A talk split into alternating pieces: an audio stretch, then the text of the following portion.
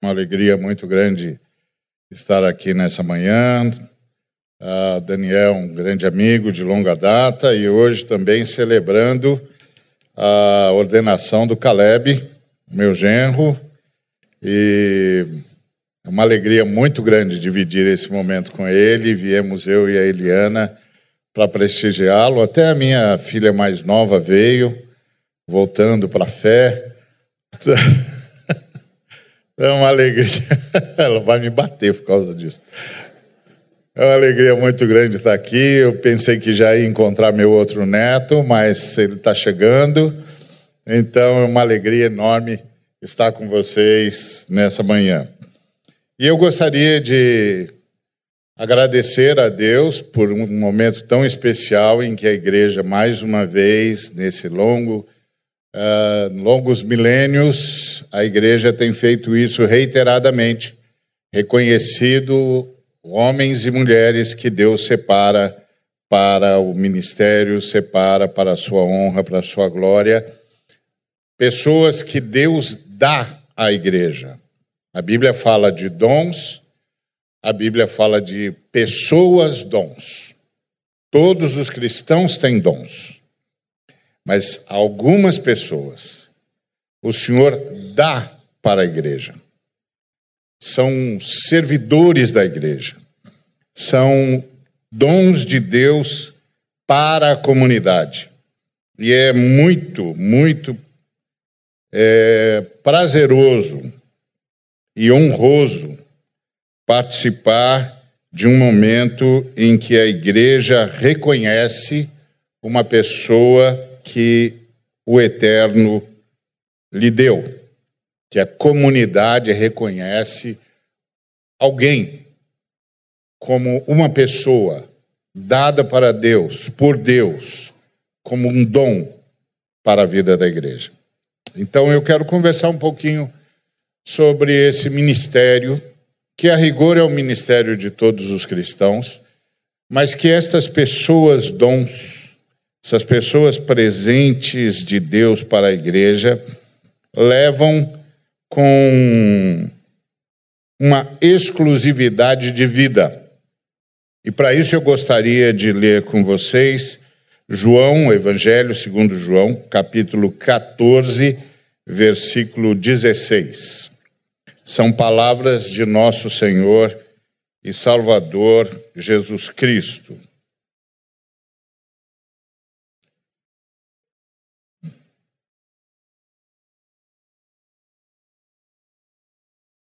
João 14, 16. Diz assim: E eu rogarei ao Pai, e ele vos dará outro consolador, a fim de que esteja sempre convosco. Jesus estava falando do Espírito Santo. E ele chama o Espírito Santo de consolador. Mas ele não chama o Espírito Santo de consolador apenas. Ele o chama de o outro consolador. Então Jesus não só está falando do Espírito Santo, mas está falando de si mesmo, de como ele se vê. E Jesus se vê como um consolador que está para voltar ao Pai, depois de ter terminado a sua tarefa encarnado, e anuncia a chegada de outro consolador, a terceira pessoa da Trindade, o Espírito Santo. Então, como o Filho se vê, como o Deus Filho se viu, o Deus Filho se viu como consolador. Como o Deus Espírito Santo deve ser visto segundo o Deus Filho? Ele deve ser visto como outro consolador. Mas esse não é o único texto que nos fala desse trabalho, desta missão de consolação do Filho e do Espírito Santo. Nós temos também a segunda aos Coríntios, capítulo 1, versículo 3, onde o Paulo diz: Bendito seja o Deus e Pai de nosso Senhor Jesus Cristo, o Pai de misericórdias e Deus de toda a consolação. Então aqui nós temos a Trindade. Como a Trindade se vê, como a Trindade é apresentada nas Escrituras, no que tange ao seu relacionamento com a sua criação, principalmente com a criatura humana, com a humanidade, com a unidade humana. Como o filho se vê em relação ao seu ministério com a humanidade? Ele se vê como consolador. Como o filho se vê em relação ao seu ministério para com a sua igreja, o seu corpo, o seu povo, a sua casa? O filho se vê como consolador. O Cristo se vê como consolador. E como Cristo apresenta o Deus Espírito Santo, a terceira pessoa da Trindade, no que tange ao seu ministério para com toda a humanidade e, particularmente, para com a igreja, a noiva de Cristo, que ele se dispõe e se sacrifica para edificar. Cristo, a segunda pessoa da Trindade, apresenta a terceira pessoa da Trindade como o Consolador. E como os apóstolos, na pessoa do apóstolo Paulo, nos fala do Pai, a primeira pessoa da Trindade, no que tange ao seu relacionamento com a unidade humana, com a humanidade e com a igreja, sua casa, santuário santo, separado para a sua honra e para a sua glória. Ele é apresentado como Deus de toda consolação, o Consolador. A Trindade se vê como Deus consolador, aquele que alivia as suas criaturas, os seus filhos e filhas, do sofrimento, da angústia, da dor. Consolador, lenitivo, alívio ao aflito. Consolador. Então, qual é o nosso ministério? Qual é o nosso ministério? E eu gostaria de ler dois textos com os amados irmãos e irmãs. Primeiro, Colossenses capítulo 1, versículo 24, que diz: Agora me regozijo nos meus sofrimentos por vós e preencho o que resta das aflições de Cristo na minha carne a favor do seu corpo, que é a igreja.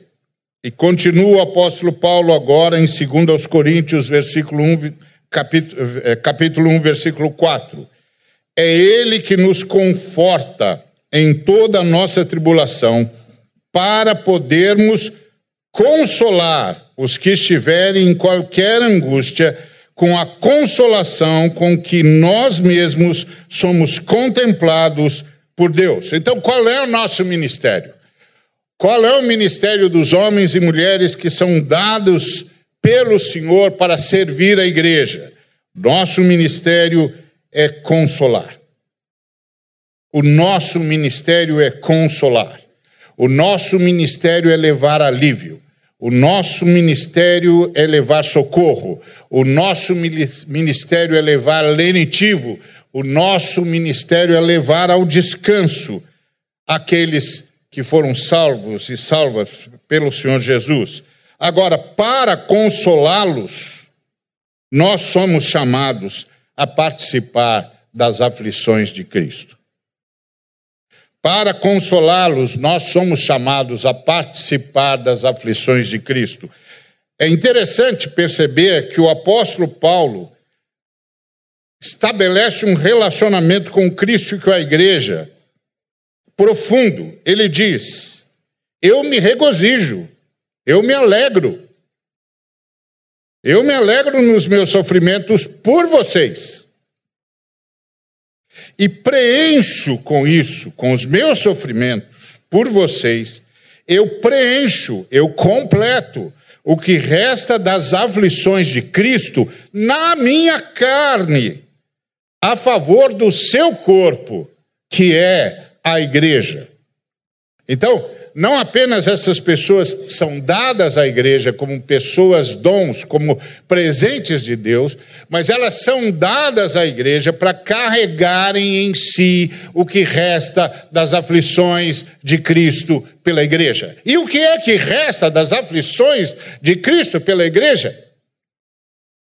Ora, Cristo disse através do seu apóstolo que ele daria não só a vida pela sua igreja, mas que a sua igreja era a sua noiva e que ele se sacrificaria por ela para a apresentar perfeita, para a apresentar sem rugas, para a apresentar sem mácula, que ele se sacrificava pela igreja, para que a igreja pudesse ser a noiva que ele deseja, sem rugas, sem mácula, linda, plena, cheia de vida, cheia de propósito, consciente da sua natureza e do seu chamado. E isso é aflitivo. Isso é aflitivo porque a igreja é transformada na história. E a história está marcada pelas ações do inferno, pela presença do inferno e por todos os atos do inferno que tem um só objetivo: roubar, matar e destruir o ser humano. Em todos os níveis, em todos os quadrantes, em todas as áreas, em todos os flancos. Seja familiar, seja econômico, seja político, seja cidadão, seja no trabalho, seja no que for, relação com o pai, com o filho, com mãe, com o marido, com o esposo, com a esposa, o diabo vem para roubar, matar e destruir. E vai interferir o máximo que puder, o máximo que puder. Eu me lembro de uma vez que eu estava pregando e eu estava então falando, dando um exemplo de como o diabo pode é, interferir em coisas que você nem se dá conta. E eu falei, por exemplo, eu ouvi uma, eu vi uma vez um, um, uma situação limite uh, em que um casal que brigava tanto, brigava tanto, brigava tanto, uh, que pediu ajuda na frente de todo mundo, de tanto que eles brigavam. E, e aí a pessoa que foi ajudá-los começou a, a perguntar para o marido, a dizer para o marido o que, que você é, gostaria de dizer para ela. Aí ele disse, aí ele disse para a mulher, agora o que você gostaria de dizer é, para ele? Aí quando ela foi dizer, ele falou para a pessoa, para a mulher, não, não, espera, primeiro diga para ele o que você entendeu do que ele falou. Aí ela repetiu, e aí ela ia responder, ele disse: calma, deixa eu perguntar para ele se foi isso mesmo que ele falou. Aí ele disse: não, eu não falei isso. Bom, então repita. O que foi que você falou? Aí ele repetiu. Aí ela pediu que ele pediu que ela é, é, agora dissesse o que havia entendido. Aí ela disse. Aí ele disse: Ok, agora você diz para ele o que você gostaria que ele soubesse. Aí ela falou. Aí ele já ia responder ele, calma, diga para ela o que você entendeu.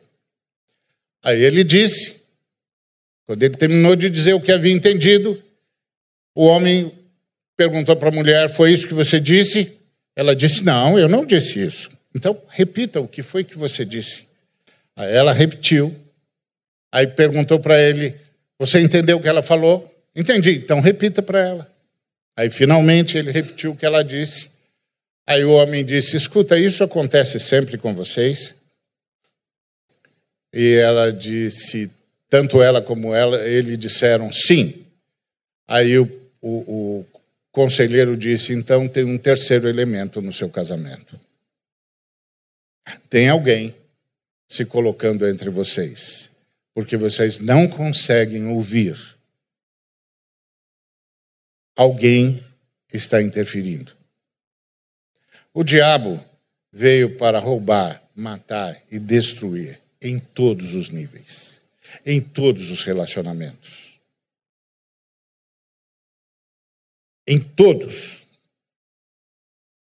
E aí, o Senhor nos chama a ajudar.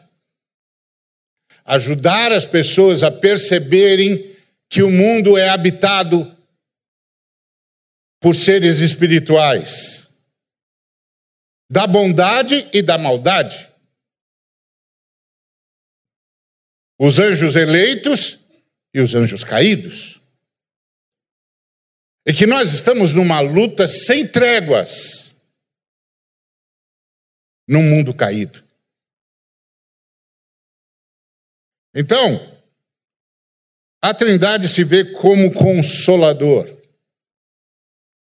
e levanta homens e mulheres que se regozijem nos seus sofrimentos pela igreja, que carreguem em si o que resta das aflições de Cristo na sua carne, em favor do corpo de Cristo, que é a igreja. Porque quando a Bíblia diz que Cristo se sacrifica pela igreja, ela fala de dois movimentos.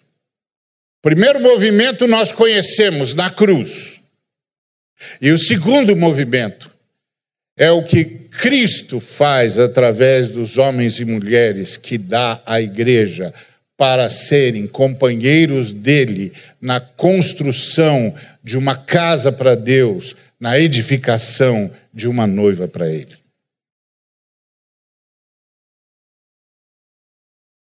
Então, nós temos o ministério de consolar, mas isso significa que nós vamos participar das aflições de Cristo pela sua igreja. Não é um caminho fácil, não é um caminho tranquilo. É um caminho para servos. É um caminho para servos.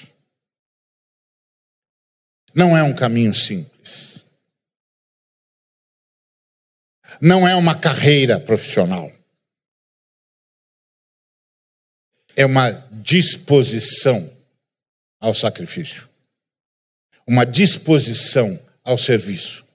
Uma disposição ao desconforto, inclusive porque muitas vezes, em nome do Senhor, terão de ser ditas palavras que ninguém quer ouvir, mas que são as únicas que trazem o peso da salvação, a graça da salvação, a misericórdia de Deus.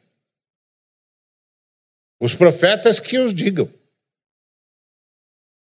Leia a Bíblia, leia a história dos profetas. E você verá quanto sacrifício. Quantas palavras incompreendidas. Quantas posições angustiantes que o Senhor pediu aos seus profetas na história. Nós temos um ministério de consolar, por isso somos chamados a participar das aflições de Cristo. Agora, por que e para que somos consolados e consolamos? O apóstolo Paulo, em Romanos 15, 4, diz o seguinte: Pois tudo quanto outrora foi escrito para o nosso escrito, para o nosso ensino foi escrito, a fim de que pela paciência e pela consolação das Escrituras tenhamos esperança.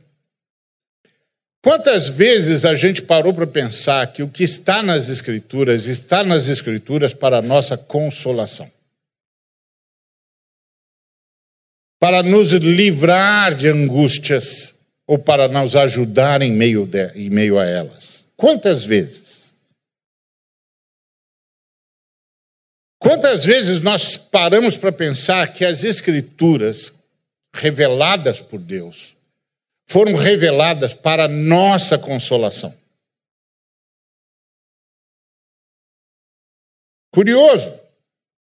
Nós muitas vezes a tratamos como um livro a ser pesquisado, tratado como um livro científico, inclusive. Mas quantas vezes nós a abordamos sabendo que neste livro está a nossa consolação. Que nessas palavras estão a nossa consolação. Isso é importante que a gente tenha em mente. Tudo quanto outrora foi escrito para o nosso ensino foi escrito, a fim de que, pela paciência e pela consolação das Escrituras, tenhamos esperança. E é maravilhoso, porque a esperança, disse o apóstolo Paulo, não confunde, porque o amor de Deus é derramado em nosso coração pelo Espírito Santo que nos foi otorgado. Ou seja, a leitura da palavra confere-nos esperança e abre espaço para o Espírito Santo manifestar plenamente o amor de Deus. Vivemos num mundo conturbado, marcado por toda sorte de, de desatinos. A chance de perder a esperança numa história como a história humana é muito grande. É muito grande. A gente vai vendo, como disse o salmista no Salmo 73, os ímpios prosperarem, por exemplo. E não entende. A gente vai vendo a maldade se alastrarem, não entende. E aí a chance de perder a esperança é muito grande. E quando a gente perde a esperança, a gente abre mão do amor. Porque aí a gente vai buscar outras soluções. Porque a gente perdeu a esperança. Agora, qual é o objetivo da palavra? Manter-nos esperançosos, consolar-nos com esperança para que o Espírito Santo derrame em nós o amor de Deus. Esse Espírito que nos foi otorgado. Então, nós temos como ministério apresentar consolação, a consolação que há nas Escrituras, para manter o povo de Deus com esperança olhando para o autor e consumador da sua fé. Do que é que consolamos? Colossenses diz: Pois nele foram criadas todas as coisas nos céus e sobre a terra, as visíveis e as invisíveis. Sejam tronos, sejam soberanias, quer principados, quer potestades, tudo foi criado por meio dele e para ele. Do que é que consolamos? consolamos da dor de uma existência que veio às custas de sacrifício. Uma senhora me perguntou como Deus santo carrega pecadores. A santidade de Deus não devia jogar os pecadores para a inexistência? E eu disse, minha senhora, o Deus santo não carrega pecadores na sua santidade. O Deus Santo carrega pecadores no sacrifício do seu filho. Todas as coisas foram criadas nele. Nele quem? Cristo. Para ele. Para ele quem? Cristo. Quem é Cristo? Cristo é o Deus Filho na cruz. Sem o sacrifício de Cristo, nada teria sido criado. A existência custou um sacrifício. Não é só a salvação. Todas as coisas, nele foram criadas todas as coisas, nos céus e sobre a terra, as visíveis e as invisíveis. A existência custou um sacrifício. Uma vez estava aconselhando um menino que estava falando em suicídio. Eu falei, filho, você quer sair da existência? Ele falou, quero. Eu falei, então deixa eu lhe dizer: da existência ninguém sai. A existência custou o sacrifício de Cristo. Ninguém sai da existência. A melhor coisa que você pode fazer com a sua existência é resolvê-la agora. E é por isso que eu vim lhe falar de Cristo, para você resolver a sua existência agora. Porque da existência, filho, ninguém sai. E sabe por que, que ninguém sai, filho? Porque a existência custou o sacrifício de Cristo. Cristo não se sacrificou apenas para nos salvar. Cristo se sacrificou para nos criar.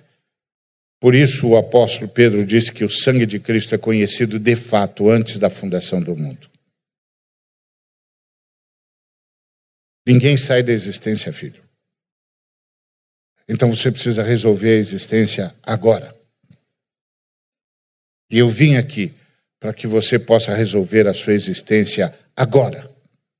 Porque você não vai sair dela, nunca.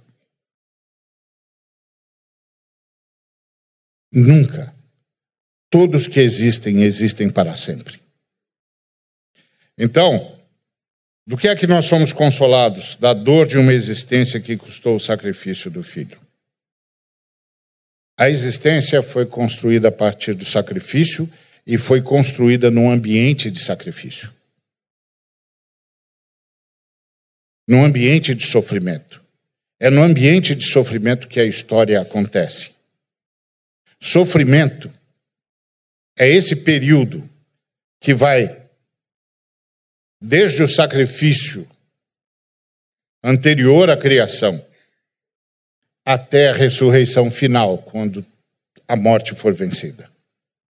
Até lá, tudo é sofrimento, em maior ou menor grau.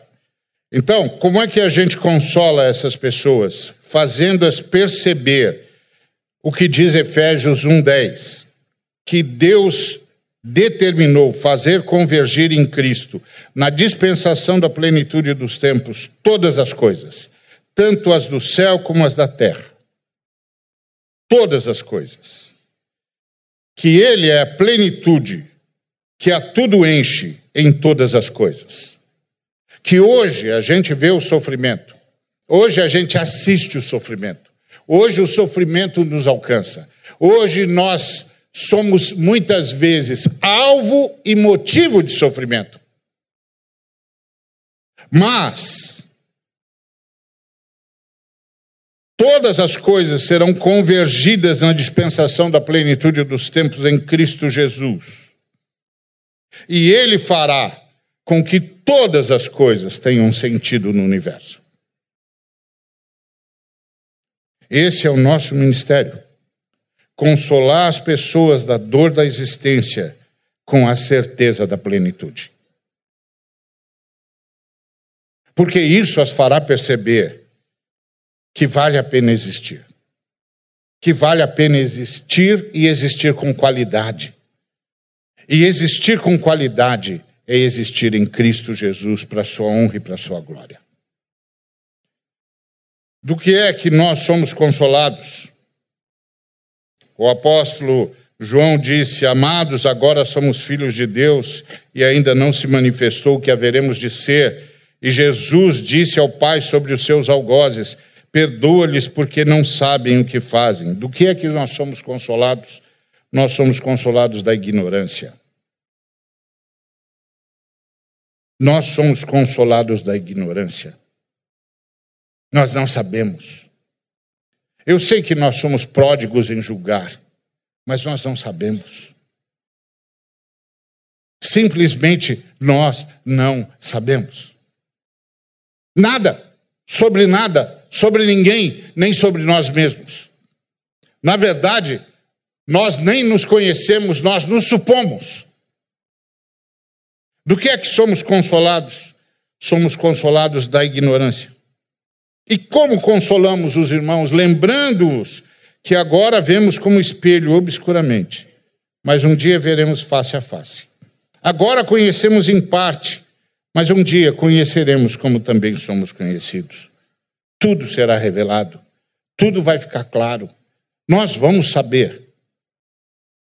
E hoje nós vivemos por fé. Do que é que nós consolamos e somos consolados? Disse o apóstolo Paulo: Vejo nos meus membros outra lei que, guerreando contra a lei da minha mente, me faz prisioneiro da lei do pecado que está nos meus membros. Desventurado homem que sou, quem me livrará do corpo desta morte? Do que é que somos consolados? Do pecado que tenazmente nos assedia. Essa grita do apóstolo Paulo ecoa por séculos sem fim. E como consolamos? Com a verdade que já não há mais nenhuma condenação para os que estão em Cristo Jesus. Porque a lei do Espírito da vida em Cristo Jesus nos livrou da lei do pecado e da morte. Porque o que for impossível para a lei, porque estava enferma pelo pecado, a lei de Moisés, Deus fez enviando o seu próprio filho em semelhança de carne pecaminosa e no tocante ao pecado, e com efeito condenou Deus na carne o pecado, a fim de que o preceito da lei se cumprisse em nós, que não andamos mais agora, graças a Deus, segundo a carne, mas segundo o Espírito de Deus. Porque os que se inclinam para a carne só cogitam coisas da carne, mas os que se inclinam para o Espírito, das coisas do Espírito. Porque o pendor da carne dá para a morte, mas o do Espírito para a vida e paz. Como nós consolamos, dizendo a todos: você não precisa ser um prisioneiro da carne. Você não precisa ser um prisioneiro da morte. Você não precisa ser um prisioneiro do pecado. O Espírito Santo veio morar em nós e nós podemos nos inclinar para o Espírito. E ele vai nos levar à vida e à paz. Isso é impressionante. Estava conversando com um rapaz e ele disse: Eu não entendo a mensagem cristã. Eu disse: Como é que você se chama? Ele disse: Eu me chamo Alfredo. É um nome bom. Você gosta do seu nome? Gosto. Eu também gosto do meu. Mas sabe qual é, o que, que é em comum entre, entre mim e si? Ele falou: não. É que nem o meu nome é verdadeiro, nem o seu. Ele falou: como não? Eu falei: é, esse é o nome que meu pai me deu. Ele falou: é, esse é o nome que meu pai me deu. Então, esse nome não é verdadeiro. O meu nome está me esperando numa pedrinha branca. E está registrado no livro da vida. E no meu nome verdadeiro está contida a minha verdadeira identidade. Quando a humanidade caiu, eu perdi tudo. A humanidade perdeu tudo. Perdi meu verdadeiro nome, perdi minha verdadeira identidade. Me perdi. Me perdi de Deus, me perdi do próximo, me perdi de mim mesmo. Essa é a mensagem cristã. Nem seu nome você sabe. Nem sua identidade você sabe. E você não é quem você existe para ser. Mas Cristo veio. Cristo veio. E com ele trouxe o meu nome, que me será revelado no final do processo e mandou o Espírito Santo morar em mim. E o Espírito Santo morando em mim está recuperando a identidade que eu perdi e que me torna um ser humano parecido com Jesus Cristo. Está recuperando a identidade que eu existo para ter e para manifestar. Está construindo a identidade contida no meu verdadeiro nome. E essa identidade em mim é como uma fonte a jorrar para a vida eterna. Essa é a mensagem cristã. A mensagem cristã veio trazer você de volta. Você não é quem você pensa que é. Você não é quem construíram você para ser. O que você é, só a Trindade sabe. E a Trindade veio em Cristo Jesus trazer de volta para você. Se você soubesse o presente que Deus tem para você e quem é Jesus, você lhe pediria: e ele daria a sua identidade de volta. Ele lhe daria água viva. Essa é a mensagem cristã. E para isso, o Cristo se sacrificou. Porque se ele não se sacrificasse, nem existiria coisa nenhuma e nem nada poderia ser mantido e nem nada poderia ser resgatado.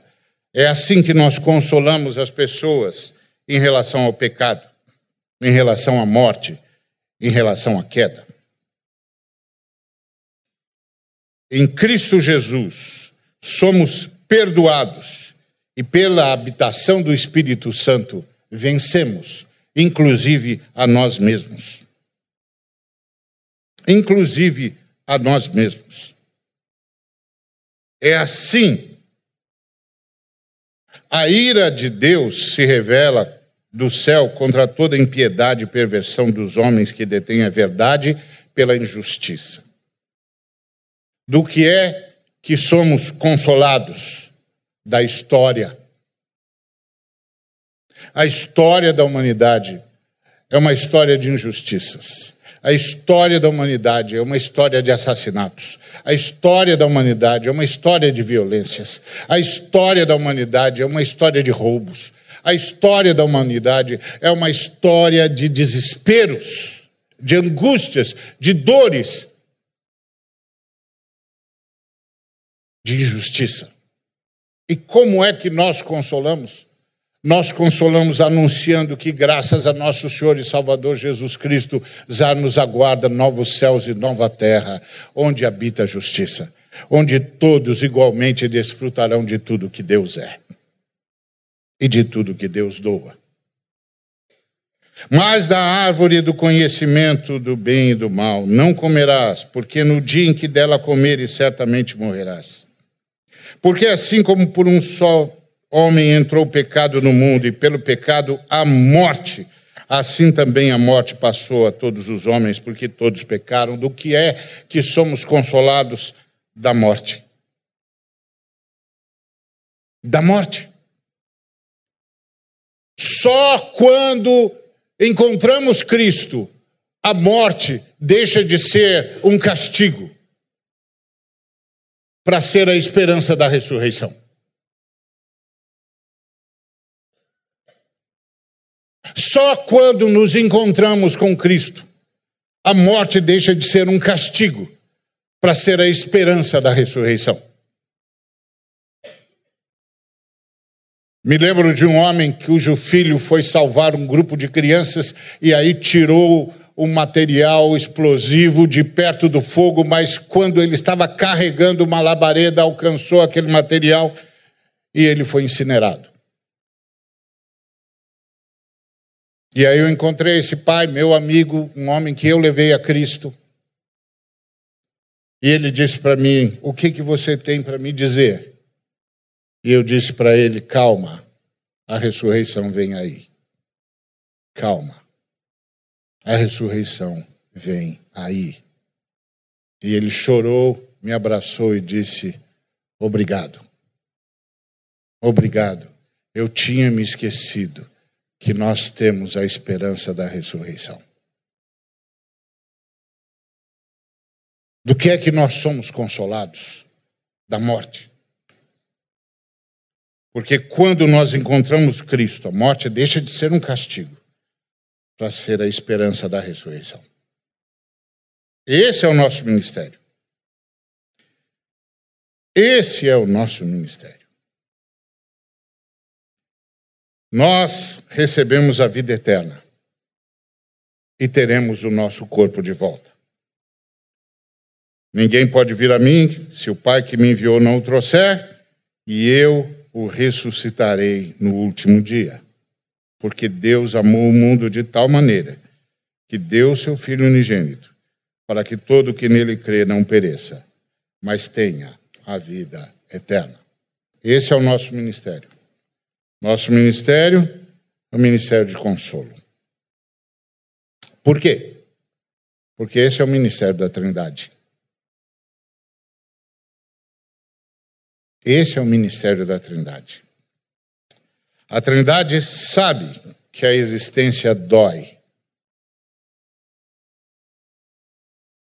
A Trindade sabe que a existência dói, mas garante plenitude. A Trindade sabe que há desespero, mas garante esperança. A Trindade sabe que as coisas perdem o sentido na história, mas garante revelação. Nós saberemos. A Trindade sabe da nossa ignorância, mas garante ilustração. Vocês verão e conhecerão como são conhecidos. A Trindade sabe do pecado, mas garante santidade.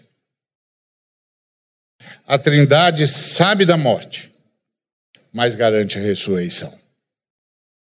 É assim que a Trindade nos consola. A Trindade sabe da injustiça na história, mas garante novos céus e nova terra. Esse é o nosso ministério. Ajudar as pessoas a não se perderem na história,